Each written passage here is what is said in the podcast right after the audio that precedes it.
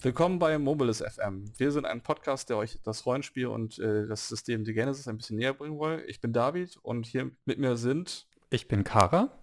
Und ich bin Philipp. So, dann wollen wir einmal mit der Vorstellungsrunde anfangen. Also mein Name ist David, ich bin äh, bekannt auf verschiedenen Discords und äh, Brettspiel-Communities als Captain Ja. Ich bin 33 Jahre alt und bin seit Ewigkeiten Rollenspieler. Kann man später noch, später noch mal was dazu sagen, wie ich dazu gekommen bin. Ähm, bin allgemein halt sehr involviert in verschiedenen Nerd-Hobbys, kann man sagen, von äh, Tabletop-Spielen bis zu Brettspielen über Rollenspielen. Hab darüber auch meine Frau kennengelernt, die halt auch äh, Rollenspielerin ist. Und ja, wie sieht's bei dir aus, Kara?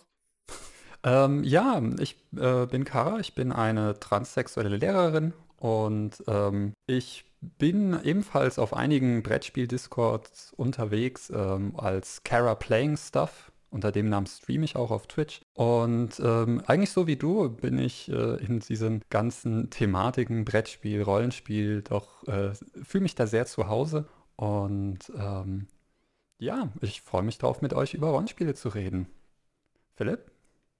Ja, ich bin Philipp. Äh, auf dem offiziellen The Genesis Discord bin ich als Moderator unterwegs unter dem Namen Luca. Und äh, ich bin wahrscheinlich so ähnlich wie ihr irgendwann im Teenageralter das erste Mal mit Rollenspielen ähm, in Berührung gekommen und dann darüber auch mit Warhammer 40k und Brettspielen. Und irgendwie bleibt man ja dann doch in diesem Hobby irgendwie so ein bisschen verhaftet. Und ja, jetzt bin ich 32 Jahre alt, immer noch dabei und äh, will mit euch darüber reden, was das Hobby eigentlich ausmacht und äh, vielleicht auch neuen Spielern ein paar Anreize bieten, ins Hobby zu finden. Genau. Ja, wir haben uns halt mal überlegt, was wir eigentlich mit diesem Podcast überhaupt erreichen wollen. Das reicht halt erstmal dazu, dass wir euch das Hobby, falls jemand, also Neulinge dabei sind, die vielleicht noch nie Rollenspiel gemacht haben oder sowas, die mal zu erklären, wie man so mit Rollenspiel allgemein anfängt. Das reicht anhand von vielleicht so vielleicht Systemempfehlungen, wie man halt äh, am besten was anfängt, mit Begriffserklärungen, bis hin vielleicht äh, nachher äh, zu Themen äh, spezifisch für The Genesis, also sprich halt zum Beispiel, dass wir vielleicht mal äh, überlegen, was man über die verschiedenen Kulte und so weiter erzählen kann, ähm, dass wir vielleicht nochmal ein ähm, bisschen halt bestimmte Storylines in der Geschichte aufarbeiten.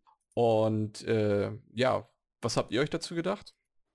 Ähm, ja, also ich finde es vor allem interessant, ähm, eben Neulingen so ein bisschen so einen Einstieg auch zu liefern. Ähm, erstmal allgemeines Thema Rollenspiel, weil es ist ein echt geniales Hobby, aber wenn man halt keine Vorstellung hat, davon, was das eigentlich ist, äh, ist es vielleicht auch etwas abschreckend. Und äh, The Genesis ist dann tatsächlich auch sehr umfangreich und ähm, vielleicht können wir da dem einen oder anderen tatsächlich so ein bisschen die Hand reichen und den Einstieg erleichtern. Also ich würde mich da ähnlich positionieren. Ähm, ich kann mich noch ganz gut daran erinnern, wie das für mich war, als ich das erste Mal mit The Genesis in Berührung gekommen bin.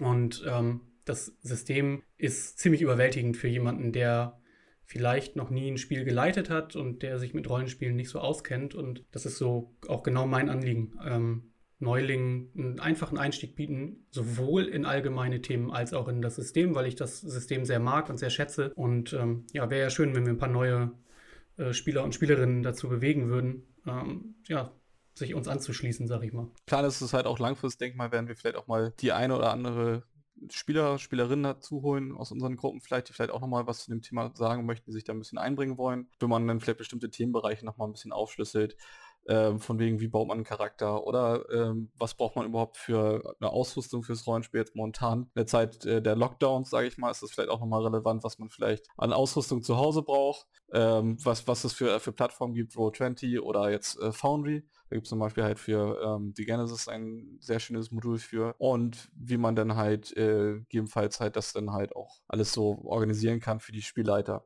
Also sprich halt, was man vielleicht für Software benutzen kann, äh, wo man so Mindmaps vielleicht bezeichnen kann, wie man es alles vielleicht alles halt äh, so gut digitalisieren kann, einbringen kann. Ähm, da würde mich tatsächlich gerade mal kurz interessieren, wann habt ihr eigentlich das letzte Mal äh, live mit euren Gruppen zusammengesessen?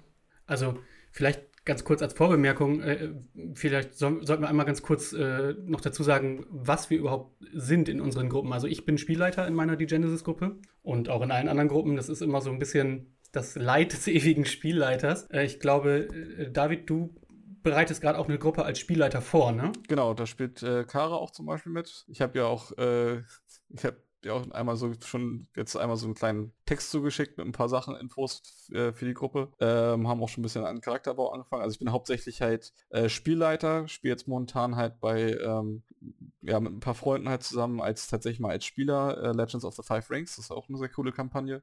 Auch nochmal hier, falls jemand hört, Grüße an die Gruppe.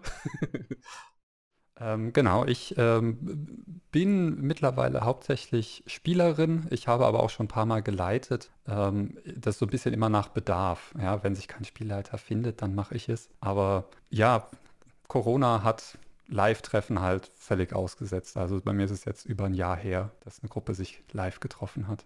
Um deine Frage vom, vom Anfang nochmal zu beantworten, ich habe mich mit meiner Genesis-Gruppe noch nie vollständig live getroffen. Wir haben die Gruppe relativ zu Beginn der Pandemie neu gegründet, einfach weil es eine gute Möglichkeit ist, um Kontakt zu halten und ein kommunikatives Hobby unter Freunden zu machen. Und äh, es ist auch insofern für uns vorteilhaft, weil ähm, Teile des Freundeskreises und der Spielergruppe gar nicht hier in der Nähe wohnen, sondern die wohnen weiter weg.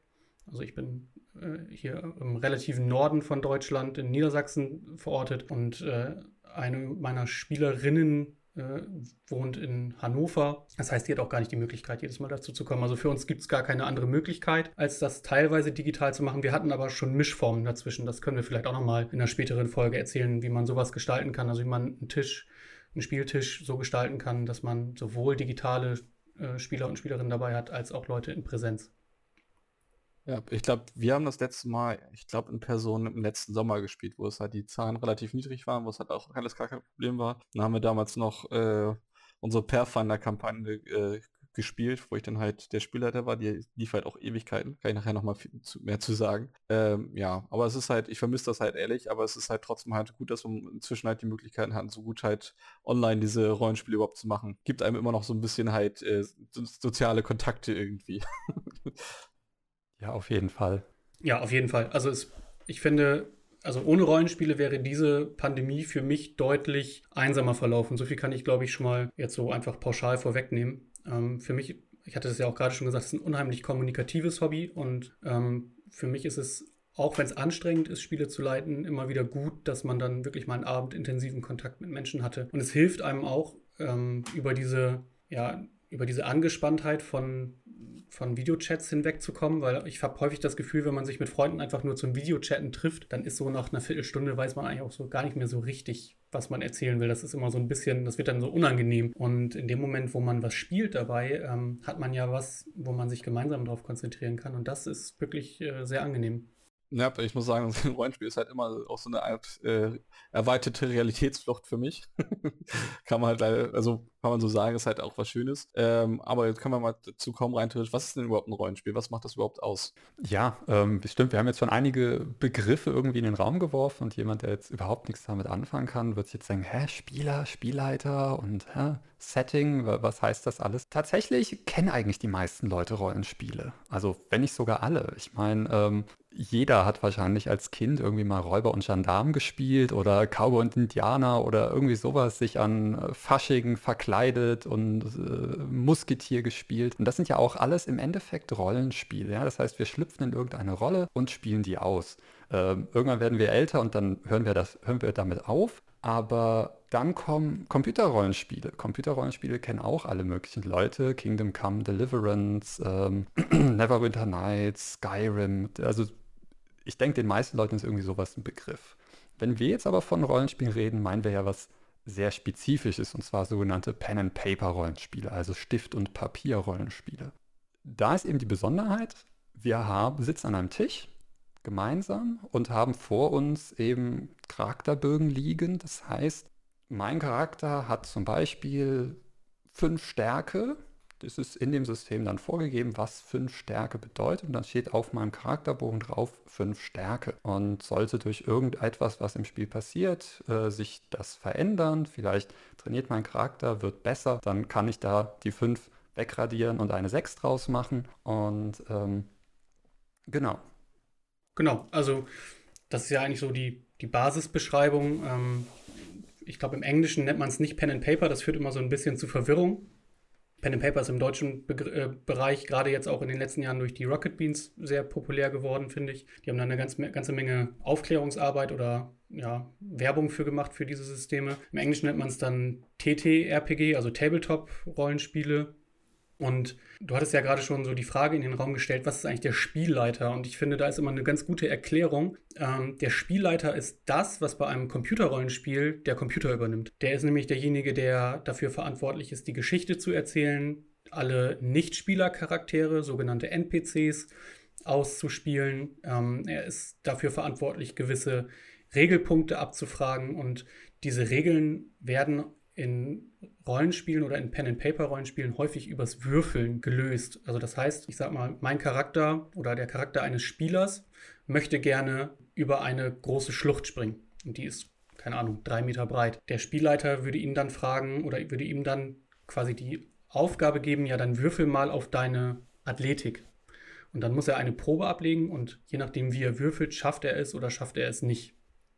Ähm, und das ist so ganz kurz zusammengefasst, glaube ich, der Spielleiter. Genau, und dann kommen wir, würde ich mal sagen, noch äh, die zu einer anderen wichtigen Rolle, das hatten wir gerade eben äh, genannt, äh, einmal die NPCs oder Nichtspielercharaktere. Das sind quasi ähm, ja, Charaktere, die der Spielleiter entweder halt selbst ausgedacht hat oder äh, teilweise auch, ähm, wenn das zum Beispiel jetzt irgendwelche Bekanntschaften sind von den Spielercharakteren, vielleicht hat man da auch mit den Spielern zusammen irgendwie die Charaktere erstellt. Oder halt, äh, es gibt auch teilweise vorgefertigte Abenteuerbände, da kann man dann halt auch sich die äh, Nicht-Spielercharaktere rausnehmen. Der Spielleiter muss sich quasi dann halt in diese Re Spiel, also Nicht-Spielercharaktere reinversetzen, aus deren Perspektive versuchen zu, ja, im Grunde zu Schauspielern und äh, versuchen halt deren Geschichten zu erzählen und äh, dann halt auch dementsprechend auf die Reaktion der Spieler einzugehen. Da haben wir jetzt zwei wichtige Begriffe, auch das Spielsystem. Das ist dann das, was äh, Philipp gerade meinte mit den Proben. Verschiedene Spielsysteme handhaben das unterschiedlich. Also ähm, sei es, dass man einen Würfel würfelt und einen Wert dazu zählt, sei es, dass man einen Würfel würfelt und guckt, ob man unter einem bestimmten Wert geblieben ist. Es gibt Systeme, die tatsächlich anstatt Würfel Karten verwenden. Ähm, also dass man da eine Karte zieht und dann darüber irgendwie Effekte abhandelt. Genau, und auch ob es jetzt Athletik ist oder ob es vielleicht sogar spezifisch einen, eine Fähigkeit Springen gibt. Auch das ist dann von System zu System verschieden. Und auf der anderen Seite eben das Setting, was jetzt David so ein bisschen angerissen hat. Ähm, im Prinzip die Welt, in der man spielt. Ja, wo findet das Abenteuer statt? Sind wir in einer mittelalterlichen Fantasy-Welt oder sind wir in einem, einer postapokalyptischen Dystopie oder ähm, sind wir irgendwo im Weltraum unterwegs? Das wäre dann im Prinzip das zu dem äh, System dazugehörige Setting, wobei man das natürlich auch frei mischen kann. Ähm, also die meisten Systeme erlauben es durchaus, in verschiedenen Settings gespielt zu werden. Das haben, glaube ich, auch viele Leute schon mal gehört. Also es gibt für viele Rollenspiel-Settings ähm, Anpassungen zum Beispiel an das Dungeons and Dragons 5e System. So, das ist so das gängigste System, was eigentlich überall über jedes Setting nochmal drüber gebügelt wird. Ähm, weil sehr, sehr viele Leute auf der Welt einfach Rollenspiele mit Dungeons and Dragons gleichsetzen. Das ist das größte System, es ist die größte Spielwelt und ähm, das kennen alle ich sag mal, das ist so der Mainstream. Der Mainstream im, im Rollenspiel ist eigentlich Dungeons and Dragons. Und äh, es gibt links und rechts davon aber ganz, ganz viele tolle kleine Systeme, Indie-Systeme. Die machen Dinge anders, aber manchmal findet ein Spieler halt ein Setting cool oder ein Spieler findet ein Setting cool, fühlt sich aber in den Regeln von einem anderen Rollenspiel wohler und passt dann das Setting auf diese, die neuen oder die, die Bestandsregeln, die er gut kennt, an. Ja, und äh, tatsächlich zu dieser Vielfalt gehört auch dazu, es gibt tatsächlich auch Rollenspiele, die keinen Spielleiter haben. Ja? Also spielleiterlose Rollenspiele gibt es auch. Ich habe selbst leider noch nie eins ausprobiert, wobei ich dieses Jahr eins kriegen müsste. Ich bin sehr gespannt, wie das funktioniert. Habe ich auch noch nicht ausprobiert. Klingt auf jeden Fall sehr interessant. Also es gibt unglaublich viele Rollenspiele. Es gibt auch sehr, sehr viele Mischformen dazwischen. Also wenn ich an die Systeme zum Beispiel von Free League Publishing denke, sowas wie Tales from the Loop, da hat man zwar einen Spielleiter, aber die Spielwelt wird in der Regel kollaborativ beschrieben. Das wäre so, das geht so in die Richtung ohne Spielleiter oder dem, da wird dem Spielleiter ein Stück weit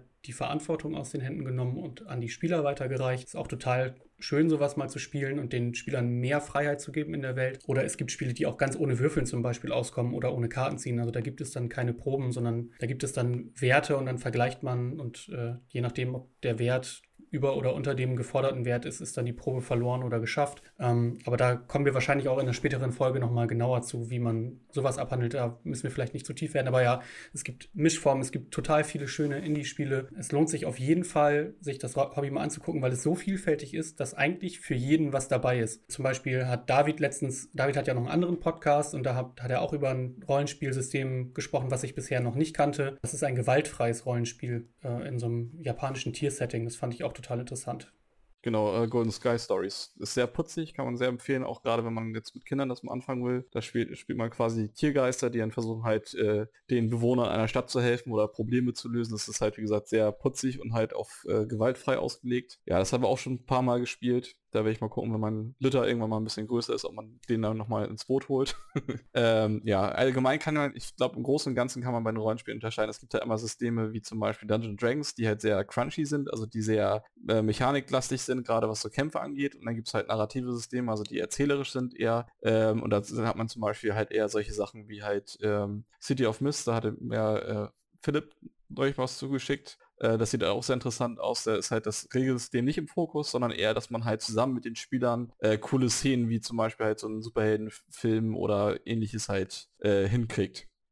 Das ist halt, finde ich, immer ein sehr starker Unterschied, ob man jetzt halt eher so ein regellastiges System spielt oder tatsächlich halt eher so ein erzählerisches Rollenspiel. Wir haben jetzt ja schon ganz oft äh, Degenesis er erwähnt als System. Und ich weiß nicht, seid ihr, habt ihr alles gesagt, was ihr zu Rollenspielen an sich sagen wollt? Oder?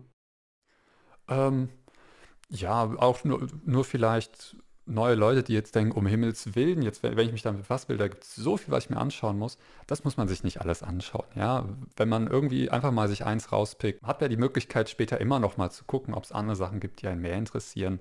Ähm, also jetzt nicht verunsichern lassen, äh, so, äh, dass man denkt, irgendwie, man muss jetzt 25.000 Sachen ausprobieren, bis man dann das Richtige gefunden hat.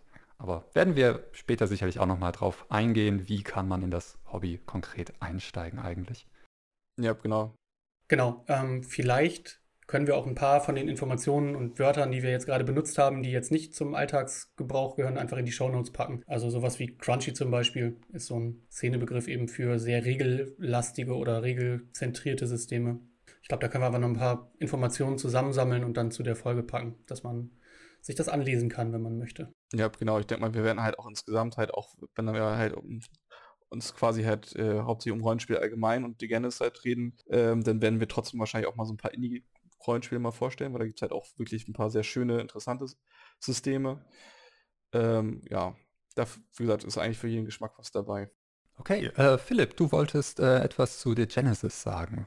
Wir haben jetzt ja schon ganz oft äh, erwähnt, dass wir hier auch über The Genesis sprechen wollen und vielleicht sollten wir mal ganz kurz vorstellen, was The Genesis überhaupt ist. The Genesis ist ein Pen-and-Paper-Rollenspiel.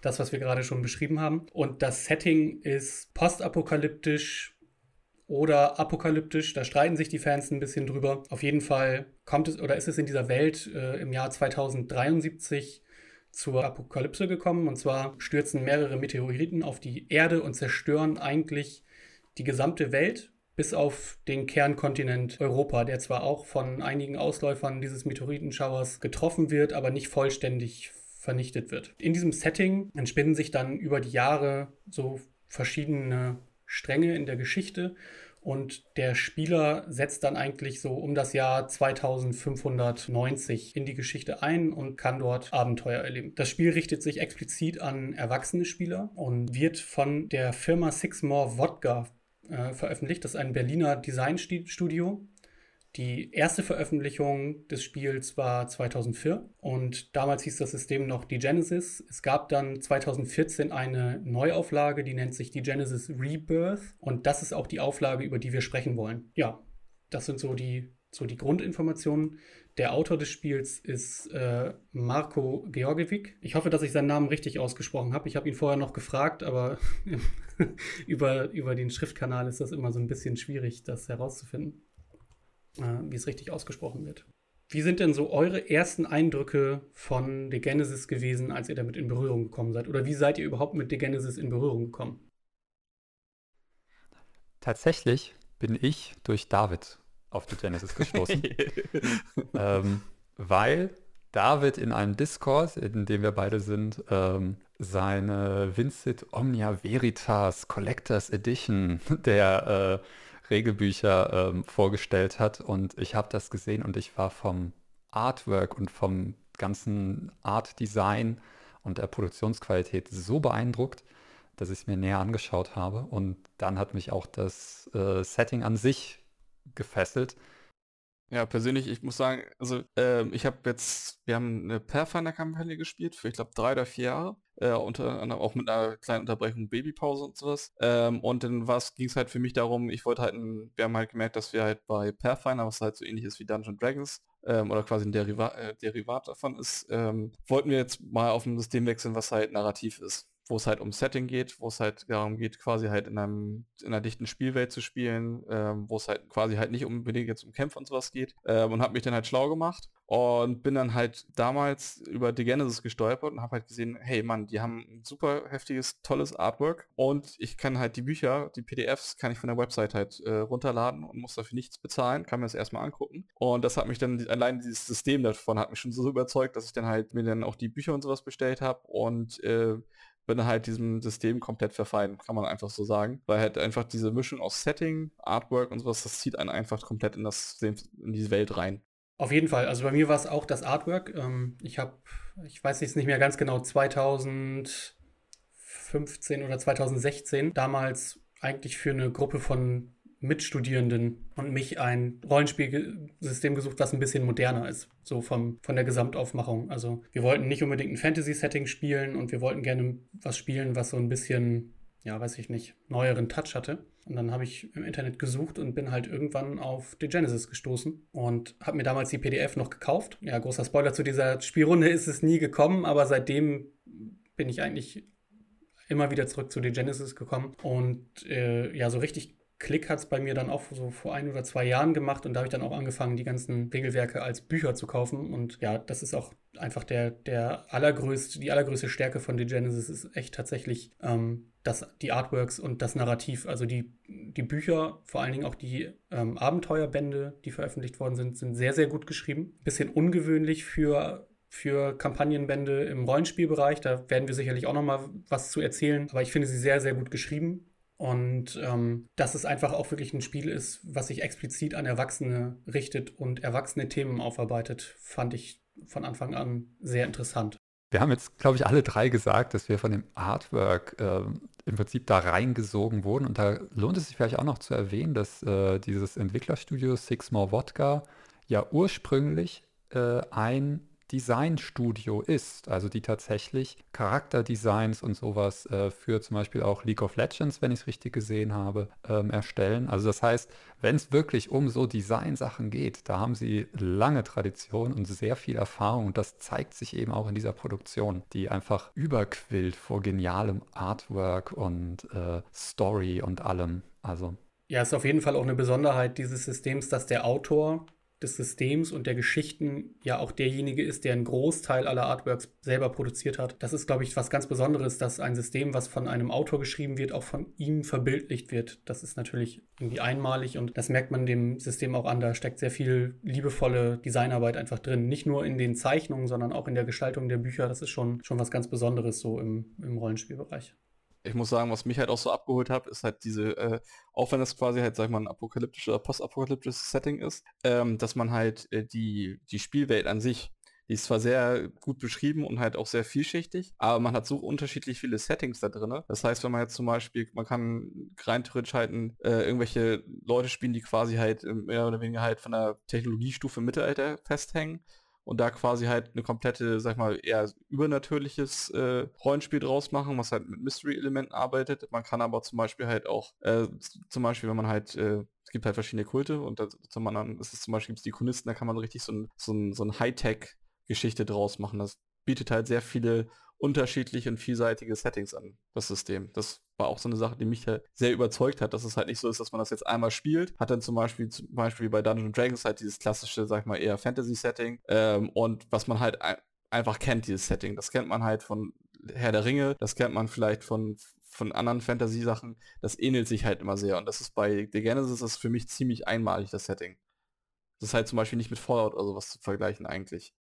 Auf jeden Fall. Ähm, und ich finde, dass sich diese Einzigartigkeit des Settings und dieser, dieses Spektrum, das da abgebildet werden kann, im Endeffekt auch so ein bisschen in dem System selber wiederfindet. Also wenn man jetzt an Dungeons and Dragons oder ein klassisches Fantasy-Rollenspiel denkt, dann äh, sucht man sich bei der Charaktererstellung häufig sowas aus wie eine Klasse und eine Rasse, also meinetwegen einen Hochelfen-Waldläufer. So, das ist so, so ein klassischer Fantasy-Trope. Und die Genesis funktioniert ein bisschen anders. Es gibt keine Klassen und Rassen, sondern natürlich spielen erstmal alle Spieler Menschen. Und diese Menschen haben sich nach dem also nach diesem apokalyptischen Event über die Jahrhunderte in so eher politischen Gruppierungen zusammengefunden und die nennen, nennen sich in dem System Kulte.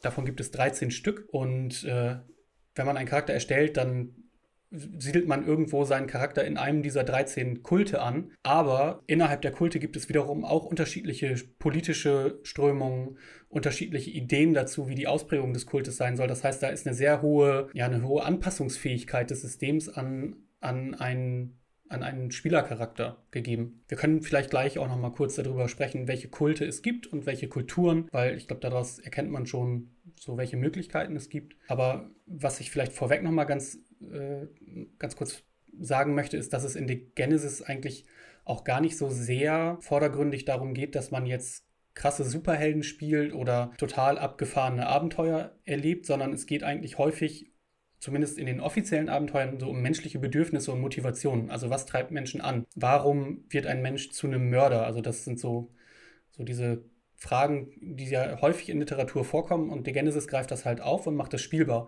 Das soll jetzt nicht heißen, dass man keine krassen Abenteuer erleben kann. Das ist auf jeden Fall gegeben und die Abenteuer zielen auch in die Richtung, dass man wirklich was Cooles erlebt. Aber dahinter steckt halt immer so eine tiefere Motivation oder herauszufinden, wo ist die Motivation äh, dieser Figur jetzt so zu handeln. Und das ist eigentlich wirklich immer so gut beschrieben oder so nachvollziehbar beschrieben, dass da eine lebendige Welt daraus entsteht.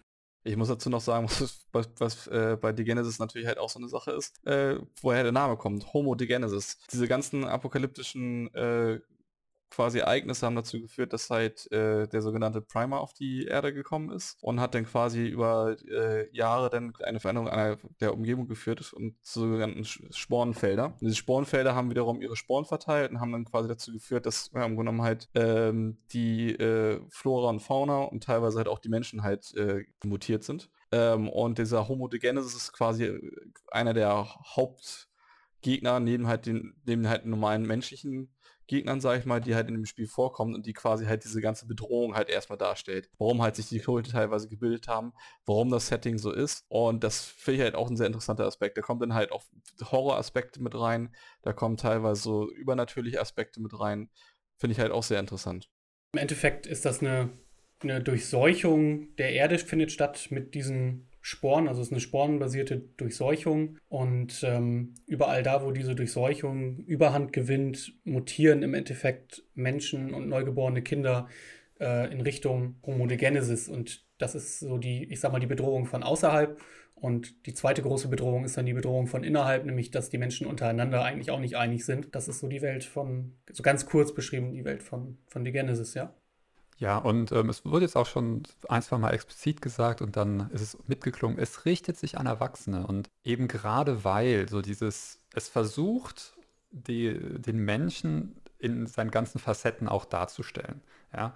Und es gibt halt nicht nur wie in klassischen Fantasy-Settings, wo es dann die Guten und die Bösen gibt, sondern in The Genesis gibt es nicht wirklich die Guten und die Bösen. Ja, alle haben irgendwie ihre eigene Motivation, alle haben ihre eigenen Ziele. Das heißt, es können auch sehr verschiedene Menschen mal zusammenarbeiten, weil in dem Moment ihre Ziele so in die gleiche Richtung gehen, aber vielleicht eine Woche später sind sie wieder Feinde, weil dann führen ihre Ziele wieder in eine andere Richtung. Und hinzu kommen eben diese, ja, Horrorelemente, ähm, sehr viel ähm, Unsicherheiten, die es in der Welt gibt. Ähm, also es gibt wenig Orte, wo man sagen kann, ja, hier gibt einfach so ein friedliches Leben vor sich hin, ohne, ähm, ich sag mal, apokalyptische Probleme und auch Themen wie Rassismus kommen vor, weil Rassismus ist leider Gottes auch ein Aspekt von Menschen, den es gibt und das wird in The Genesis auch nicht verschwiegen. Ähm, natürlich ist es den Spielern dann freigestellt, wie sie damit umgehen wollen. Das heißt, man kann durchaus auch dann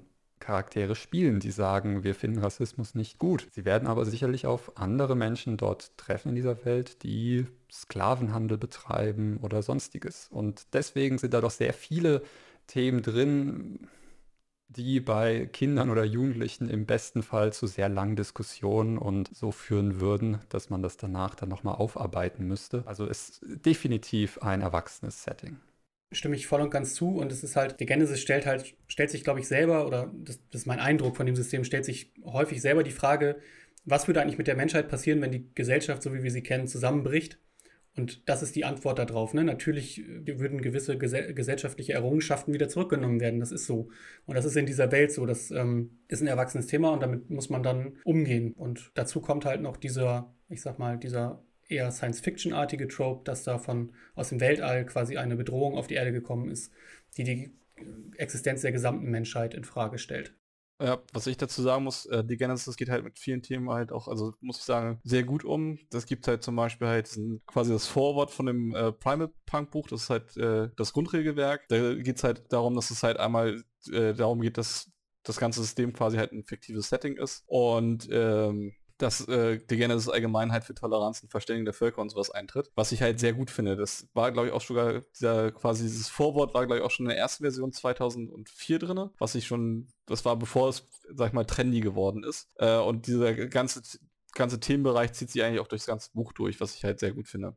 Genau, jetzt ähm, Thema Kulte, die ja einen sehr wichtigen Bestandteil ausmachen. Ich denke, es wäre jetzt ein bisschen viel, wenn wir jetzt einfach alle 13 Kulte abklappern, aber vielleicht, wenn jeder irgendwie so seinen Lieblingskult mal nennt und so zwei, drei Sätze dazu einfach sagt, so was sind das für Leute, ähm, was motiviert die so im Allgemeinen? Weiß nicht, äh, Philipp? Ähm, das ist eine extrem schwierige Frage, weil ich als Spielleiter mich ja natürlich mit allen Kulten doch relativ eng auseinandergesetzt habe. Aber ich glaube, nee, es, also mein Lieblingskult sind irgendwie die Richter. äh, die Richter sind ein Kult, die sich im Endeffekt äh, irgendwann kurz nach dem apokalyptischen Ereignis zusammengefunden haben, weil es ein, eine Figur, eine fiktive Figur vielleicht oder auch eine reale Figur gab, die durch die Gegend gezogen ist und Recht durchgesetzt hat, unabhängiges Recht durchgesetzt hat. Und die Richter haben daraus halt eine politische Institution geformt und ähm, ziehen jetzt so ganz ikonisch mit Cowboyhüten und Ledermänteln und großen Vorschlaghämmern durch die Gegend und ähm, befrieden die Welt. Zumindest ist das so ihre eigene Selbstwahrnehmung. Es gibt äh, natürlich auch andere Kulte, die das ganz anders sehen. Ja, persönlich für mich, muss ich sagen, ähm, sind die Schrotter am nachvollziehbarsten. muss ja jetzt sagen, das komplett aus meiner eigenen Erfahrung halt, äh, unter anderem halt auch als Schweißer. Äh, das sind quasi, die Schrotter sind ein Kult, die quasi versuchen, die, ja, die verschiedenen Bereiche der Genesis-Welt zu durchforsten und nach äh, Überbleibseln der quasi der Vergangenheit zu durchsuchen, also der vergangenen Zivilisation. Das heißt, ähm, im Sommer versuchen die zum Beispiel halt aus, aus irgendwelchen Ruinen die wichtigsten Teile rauszuholen, sprich halt Schrott oder teilweise halt auch wirklich Elektronik und so weiter. Und die versuchen einfach nur das Beste aus, aus der Welt da rauszuholen. Und dann gibt es natürlich halt auch so ganz viele äh, Geschichten, wie sich die weiterentwickeln. Also wie, wie, sie zum Beispiel halt auch ihre eigenen Legenden haben, dass es zum Beispiel halt irgendwo Artefaktvenen gibt, die so reich sind, dass man halt nur einen Tag da drin buddeln muss, dass man dann halt dann reich ist und so weiter. Das finde ich halt eine sehr nachvollziehbare Motivation irgendwie durchaus. Sind halt sehr ist ein sehr bodenständiger Kult. Ja, also für mich sind es tatsächlich die Helvetiker, ähm, die Helvetiker sind so ein bisschen, was passiert, wenn eine Institution die Apokalypse übersteht und nicht ganz wahrhaben will, dass die Welt sich verändert hat. Die Helvetiker sind im Prinzip die Überreste der Schweizer Armee, die in äh, der ausgebauten Alpenfestung äh, den Einschlag der Asteroiden überstanden haben. Leider Gottes sind dabei sämtliche zivilen Führungsfiguren gestorben. Das heißt, als die Asteroiden, als die Asche sich gelegt hat, kamen die Soldaten raus und hatten nur noch ihre Doktrin übrig, äh, keine zivilen Kommandanten mehr und mussten irgendwie sich mit einer neuen Welt äh, auseinandersetzen und arbeiten jetzt im Prinzip darauf hin, die alten Schweizer Kantone wieder zusammenzuführen und ihre Kontrolle zu bringen, ohne so richtig zu checken, dass sie nicht mehr so sind, wie es vor 500 Jahren war, weil die Welt hat sich verändert und ihre Doktrin entspricht auch nicht mehr dem, was die Armee früher gemacht hat. Aber auch das, finde ich, ist so was sehr menschlich Natürliches, so wir stellen uns dagegen und wir wollen es nicht so richtig wahrhaben und wir wollen wieder zurück zu dem, was vorher war. auch wenn wir gar nicht mehr genau wissen, wie es eigentlich war. Auf jeden Fall. Also da ist das, ist das ein ausgedachtes, habe ich ja jetzt auch schon mehrfach, ist ein ausgedachtes System, aber die Motive ähm, der Einzelpersonen und der Kulte haben immer irgendwie eine Nachvollziehbarkeit. Das ist wirklich das Schöne an dem System. Also genau wie du das jetzt gesagt hast, die Helvetiker sind halt ein Überbleibsel einer äh, militärischen Organisation und dann wird halt da aufgezeigt, wie sich vielleicht so eine militärische Organisation über 500 Jahre weiterentwickelt oder halt auch nicht. Also, ne? Das ist ja immer so, diese stehen ja immer so ein bisschen im, in dem Dilemma zwischen Erhaltung der, der alten Werte und der pragmatischen Veränderung, weil es gar nicht mehr anders geht. Und denkt an die Munition. Oh ja. das musste, das Thema musste jetzt kommen. Also für alle, die das jetzt nicht verstehen, weil sie die Genesis nicht kennen, je nachdem, was für Munition, ist Munition in der Welt natürlich sehr rar, weil es die alten Waffenfabriken und so nicht mehr gibt. Und die Helvetiker haben sehr spezielle Waffen, sehr gute Waffen, die aber sehr spezifische Munition benötigen und die sie nur sehr langsam und in geringen Stückzahlen produzieren können, weshalb Munitionssparen ein wichtiger Bestandteil ihrer, ihres Ethos ist. Genau, und das wird halt auch regeltechnisch ähm, ausgedrückt. Und es ist wirklich eine der, der, eine der häufigsten Fragen in der Community von Neulingen ist, ähm, ja, wie viel Munition bekommt mein Helvetiker im Monat? Deswegen ist das ist so über die Zeit zu einem zu einem eigenen Meme geworden, so in der Community. Deswegen, äh, damit kann man immer einen Lacher äh, landen. Oder Leute auf die Palme bringen, je nachdem. genau, äh, haben wir noch was zu dem Thema zu sagen? Oder sonst würde ich mal. Ja, tatsächlich schon. Also ich würde ganz gerne noch vielleicht über die Kulturen reden, weil das schon auch irgendwie relevant ist für das System, wenn das okay ist für euch. Jo, klar. Ähm, genau, die, die, das ist so die zweite Einteilung in die Genesis ist oder die Genesis ist, ähm, sind die Kulturen. Die Kulturen sind im Endeffekt das Land, aus dem oder in dem eine Person geboren ist, die innerhalb des Systems auch Einfluss auf den Charakter hat. Es gibt sieben dieser Kulturen. Das ist einmal Borka, das ist so das ehemalige Gebiet um Deutschland herum, das äh, relativ unversehrt geblieben ist von dem apokalyptischen Event. Und es gibt hier auch aufgrund des Einsatzes der Spetalia kein Sporenfeld. Das ist für die Lore recht wichtig. Dann gibt es Franka. Franka ist das Gebiet des heutigen Frankreichs. Es gibt hier sehr viele Sporenfelder und das Gesamtgebiet ist eigentlich mittlerweile schon über so ein Terraforming zu einem Sumpfgebiet geworden, wo die menschliche Kultur in die Randbereiche an die Küsten und so verdrängt worden ist. Dann gibt es Pollen, das ist das heutige Polen und Osteuropa. Da gibt es die Bedrohung durch die sogenannten Spornwälder, die immer weiter aus Richtung Russland in das europäische Festland hineindrücken. Und die Menschen, die in Pollen leben, versuchen halt dagegen anzuarbeiten oder mit der Natur zu leben. Das ist ein, ein Gebiet, in dem die Kulte nicht so viel Einfluss haben. Da leben eher die Clans. Wahrscheinlich auch etwas, worüber wir nochmal eine eigene Folge machen würden. Dann gibt es Balkan. Balkan ist der heutige Balkan, wo die Menschen sich in sogenannten Voivodaten organisiert haben, also unter der Herrschaft von sogenannten Voivoden in so kleinen Lo Lokalregierungen organisiert sind und wo die Kulte auch nicht die größten Einflussnehmer sind. Dann gibt es Hybrispania. Hybrispania ist ähm, das Gebiet des heutigen Spaniens, das aber mittlerweile über das so verschmolzen ist, auch mit dem restlichen Festland. Das ist alles so ein bisschen zusammengedrückt durch das, was während des äh, apokalyptischen Events passiert ist. Und in Hybrispania oder herrscht so der Kampf der ursprünglichen Bevölkerung gegen die Afrikaner vor. Dann gibt es Purgare. Purgare ist äh, im Gebiet des heutigen Italiens angesiedelt. Das Land ist vor allem allen Dingen geprägt durch Kämpfe zwischen den Wiedertäufern, das ist ein Kult, und den Jehamedanern, das ist ein anderer Kult, die eher religiös geprägt sind und sich halt in langen Kämpfen miteinander aufreiben nach und nach. Und Pogare ist, ist von diesen Auseinandersetzungen stark geprägt. Und es gibt Afrika, den afrikanischen Kontinent, der drei eigene Kulte auch hat. Die Neolibyer, die Geißler und die Anubier. Und die Afrikaner haben im Setting von The Genesis eigentlich die finanzielle und ja, auch die Überhand in der Gewalt. Die Neolibyer sind ein sehr wohlhabender Kult, die verdienen ihr Geld mit Handel, ist ein Handelskult und die Geißler sind der militärische Arm der Afrikaner und die drängen mit großen Expeditionen teilweise auch gewaltvoll auf das europäische Festland, betreiben Sklavenhandel und beuten die Kulturen, in denen sie dann anlanden, aus. Das ist so zu den Kulturen ganz kurz zu sagen.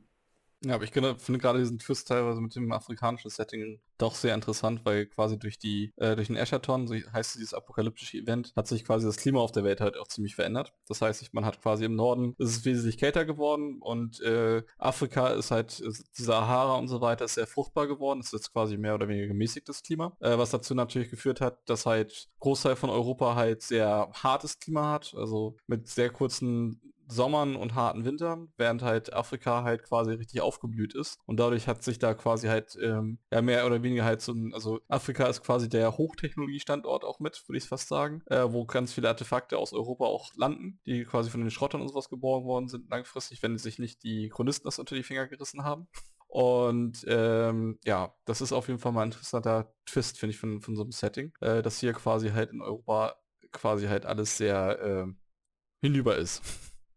Ja, ist super interessant. Ist alleine schon interessant, dass von den 13 Kulten, wobei ich da die Clans so ein bisschen ausnehmen würde bei den Kulten, weil die Clans eigentlich keine gemeinsame Struktur haben, sondern Clans sind alles das, was so Lokalkolorit noch hat, also zusammen, politische Zusammenschlüsse, die aufgrund von irgendwelchen Traditionen meinetwegen überlebt haben, äh, große Familienverbände, das, ist, das läuft alles unter Clans. Also wir haben zwölf ich sag mal, politische, in Anführungszeichen, äh, Organisationen. Und drei davon alleine sind für, die Afrika sind für den afrikanischen Kontinent reserviert, was nicht selbstverständlich ist in Rollenspielen, dass das überhaupt mitgedacht wird. Oder überhaupt in der Popkultur ist das so ein Thema, was häufig vergessen wird, habe ich das Gefühl. Ja, auf jeden Fall. Und ähm, ich meine, man kann es jetzt so oder so sehen, aber ich finde es auch gerade das Thema Sklavenhandel. Ich hätte es mal, als vorhin gesagt wurde, oder als ich vorhin gesagt habe, dass es Sklavenhandel in der Welt gibt, dass viele automatisch gedacht haben, ja, dass halt dunkelhäutige Menschen da dann die Sklaven sind, aber tatsächlich in der Welt ist es dann eher andersrum, weil eben Afrika durch diese, diese ganze, diesen ganzen Echaton besser gekommen ist als Europa, jetzt wirklich in so einer Machtposition ist und die dann teilweise auch ausnutzt. Und ich finde es da auch interessant, zumindest, ich muss dazu sagen, ich kenne mich in dem ganzen nicht so gut aus wie ihr zwei wahrscheinlich, aber ähm, es wirkt auf mich so, dass diese drei afrikanischen Kulte stärker auch zusammenarbeiten und miteinander verwoben sind in ihren Funktionen, als es in Europa allgemein der Fall ist mit den europäischen Kulten. Also Europa ist doch deutlich zerstrittener es gibt auch da Ausnahmen, das Protektorat, wo die Kulte doch sehr, äh, also zumindest einige Kulte, eng zusammenarbeiten, um so eine äh, gewisse, ich sag mal, Normalität aufzubauen. Aber im Großen und Ganzen, Afrika ist wirklich so eine Einheit und Europa so ein zerstrittener Haufen. Ja, auf jeden Fall. Also dem stimme ich auf jeden Fall zu. Also Afrika ist in dem Setting wesentlich homogener und, sag ich mal, harmonischer als jetzt, sag ich mal, halt äh, Borka, wo, wo dann teilweise halt auch äh, die sich die Kulte unter anderem sich auch nicht redlich einig sein können. Auch selbst im Protektorat kann das ja teilweise schon ein bisschen gegenläufig sein. Und ja, es ist auf jeden Fall, äh, also die verschiedenen Konflikte, die man da erleben kann, sag ich mal, im System sind halt doch schon sehr, sehr interessant. Das war jetzt wahrscheinlich eine ganze Menge, um dem so folgen zu können. Es gibt eine ganz tolle Webseite. Ich würde vorschlagen, dass wir auch hier einfach ein paar ausgewählte Links in die Show Notes zu bestimmten Geschichten und zu bestimmten Seiten der Kulturen und Kulte einfach mit veröffentlichen, damit jeder, der Lust hat, äh, nochmal einfach reingucken kann. Ja, und ähm, ich glaube, wenn ich es richtig im Kopf habe, wollten wir nämlich im nächsten Podcast so ein bisschen darauf eingehen, so, hey, ich höre jetzt zum ersten Mal von Rollenspielen, wie würde ich das denn so angehen? Und ähm, da wäre es doch vielleicht ganz interessant, wenn wir so ein bisschen mal erzählen, wie fing es bei uns eigentlich an? Also wann und wo, wie, mit wem haben wir so unsere Anfänge in diesem ganzen Thema Rollenspiel eigentlich gefunden? Ich könnte auch gerne einfach mal starten. Also bei mir war es tatsächlich zu Schulzeiten noch. Ich war in der 11. oder 12. Klasse, als ein äh, Kollege aus der gleichen Stufe irgendwann zu mir kam und meinte, hey Kara, du spielst doch gerne Rollenspiele am PC, oder? Habe ich gesagt, ja, natürlich. Und er hat gesagt, ähm, hättest du mal Lust, so eins äh, sozusagen in echt, so ein Paper-Rollenspiel zu spielen. Und ich hatte überhaupt keine Ahnung, wovon er redet, aber ich dachte mir, naja, er spielt auch gerne Rollenspiele am PC. Wenn er sagt, das ist cool, dann wird es sicherlich cool sein. Und dann war ich irgendwann abends bei ihm mit äh, noch zwei anderen aus der Stufe und äh, saß auf einmal in einer Dungeons Dragons Runde tatsächlich. Also Dungeons Dragons war mein erstes Rollenspiel auch und ähm, bin da quasi ein bisschen ins kalte Wasser geworfen worden. Ähm, ich hatte überhaupt keine Ahnung, wie das abläuft. Und das war schon ein bisschen komisch tatsächlich, wenn ich, als ich dann da saß und er mich dann angeschaut, er hat den Spielleiter gemacht und dann so meinte, ja, okay, und was äh, machst du? Und dann habe ich gesagt, ja, also ich hatte so eine Waldläuferin gespielt und ja, also ähm, ich würde zu dem Wirt gehen und den mal nach etwas zu essen fragen. Und dann gucken mich alle an und er sagt, ja, dann tu das. Und ich habe überhaupt nicht verstanden, was er von mir will. Und dann meinte, ja, dann sprich für deinen Charakter. Und dann, okay, gut. Habe mir also vorgestellt, er ist jetzt der Wirt. Ja, Spielleiter übernimmt die Rolle von den NPCs und habe ihn dann gefragt, äh, seid gegrüßt, ähm, kann ich etwas zu essen von euch haben? Und so bin ich dann auch einmal in dieses Rollenspiel gekommen und tatsächlich diese Gruppe hat sich dann über Jahre noch weiter gesetzt, ähm, waren zwischendrin auch neun Spieler ähm, und ja, also das war so mein Sprung ins kalte Wasser in Pen Paper Rollenspiele und ein sehr geniales Hobby. David, wie war es bei dir? Ja, also bei mir war es damals so, ich glaube 13, 14 muss ich gewesen sein im Dreh. Da ging es damals bei uns halt auch so mit äh, Warhammer Fantasy äh, los, also dass man halt Tabletops gespielt hat, das ist halt so quasi ein Strategiespiel. Und zeitgleich hatte dann irgendein Kumpel mal, ich glaube, das war damals Shadowrun 3 müsste das gewesen sein, oder 2, ich bin, bin mir gar nicht mehr ganz sicher, auf jeden Fall, äh, da sind die Erinnerungen doch schon ein bisschen auf, äh, nebulös. Ich glaube, wir haben, haben äh, also wir haben mit Shadowrun angefangen. Und Shadowrun ist halt, äh, sag ich mal, für damalige Verhältnisse, glaube ich, war es relativ ungewöhnliches Einstiegsrollenspiel. Äh, äh, und wir haben da auch viel Mist gebaut, sage ich mal. Also es ist viel schief gelaufen, auch mit, mit, dem Spielleiter und so weiter. Aber insgesamt war es halt trotzdem halt eine sehr schöne Erfahrung. Und das haben wir uns halt auch in, äh, damals in meiner Heimatstadt halt, ähm, mit denen ist das halt irgendwann übergegangen zu Dungeons Dragons, ähm, haben da dann gespielt. Dann haben wir irgendwann nochmal Vampire Masquerade haben wir sehr viel gespielt. Oder Vampire, die Maskerade auf Deutsch. Ähm, und hatten da etliche Gruppen. Und, äh, aber das war am Anfang halt auch so, wie du schon gesagt hast, war, war ein bisschen halt äh, merkwürdig am Anfang. Aber nachher, wenn man halt drin ist im System und sowas und dann halt wirklich sich reinversetzt, versetzt, dann das macht einfach Spaß. Ist halt ein, schön, ein schönes Hobby. Ähm, ich bin dann halt irgendwann aus der Heimatstadt weggezogen, äh, in einen anderen Ort und da habe ich dann auch relativ schnell halt Anschluss gefunden, habe darüber dann halt auch meine Frau kennengelernt. Ähm, ja, und dieses Hobby haben uns halt bis heute halt beibehalten. Halt mit verschiedenen Systemen, irgendwann Pathfinder. Wie sieht es bei dir aus, äh, Philipp? Wie bist du da reingekommen? Ja, ich habe echt lange drüber nachgedacht. Also ich muss auch so 14 oder 15 gewesen sein, als ich das erste Mal mit Rollenspielen in Kontakt gekommen bin. Und zwar gar nicht in einer realen Gruppe, sondern ähm, damals gab es in, in so Foren häufig äh, Rollenspiele in eigenen Boards, wo man so nach und nach quasi reagieren konnte. Das war so, das habe ich so ein paar Jahre mal gespielt. Und in der Zeit bin ich irgendwann dann auch auf Mittelaltermärkte gefahren. Und zwar als Schausteller. Das ist ja auch eine Form des Rollenspiels ohne System, aber halt in Verkleidung und äh, das geht so fast schon in Richtung Lab, ne?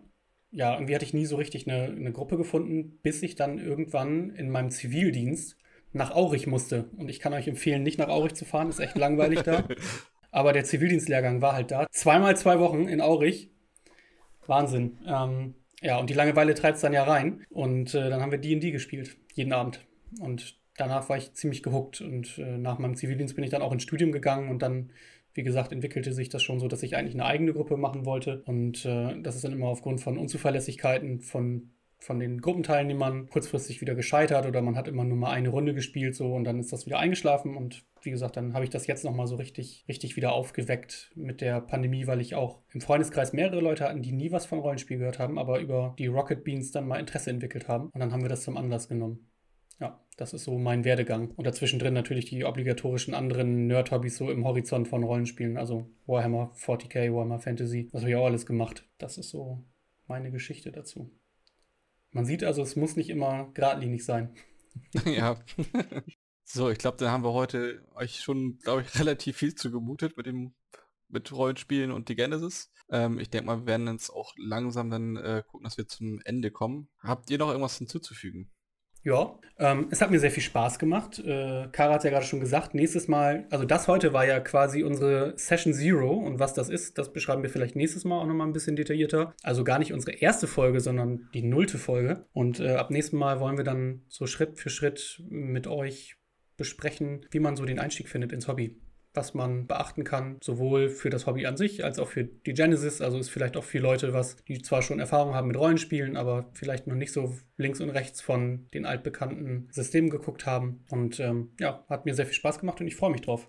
Ähm, ja, also auch ich fand es äh, sehr interessant, mich mit euch zu unterhalten. Ähm, ich äh, war davor sehr nervös. Ähm, mein erster Podcast und so. Aber ähm, nee, war, hat echt Spaß gemacht, über ähm, Rollenspiele und The Genesis äh, so ein bisschen auszutauschen. Und ähm, ich hoffe, dass wir dann in den nächsten Folgen mit Hilfe dieses Podcasts so vielleicht auch so ein bisschen Berührungsängste einfach abbauen können mit diesem Hobby, so ein bisschen vielleicht auch mit Vorurteilen ausräumen können, die es, glaube ich, immer noch teilweise gibt. Und ja, ich freue mich auf die erste Folge.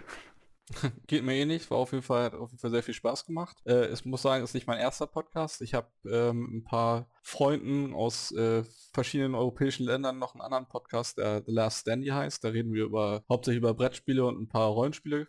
Können wir vielleicht auch mal den Link nachher in die äh, quasi mit in die Sammlung reinsetzen, falls jemand Interesse hat. Und dann auf jeden Fall äh, sehen wir uns beim nächsten Mal oder hören uns besser beim nächsten Mal. Ja, sehr gerne. Ähm, es gibt auch im Bereich The Genesis noch mehr Informationen im Internet auf YouTube-Channels aus der Community. Ähm, auch dazu würden wir eine Auswahl in die Shownotes stellen für Leute, die vielleicht noch Interesse haben, ein bisschen weiter zu gucken. Und dann würde ich mich verabschieden. bis zum nächsten Mal. Ja, bis zum nächsten Mal. Bis zum nächsten Mal. Tschüss.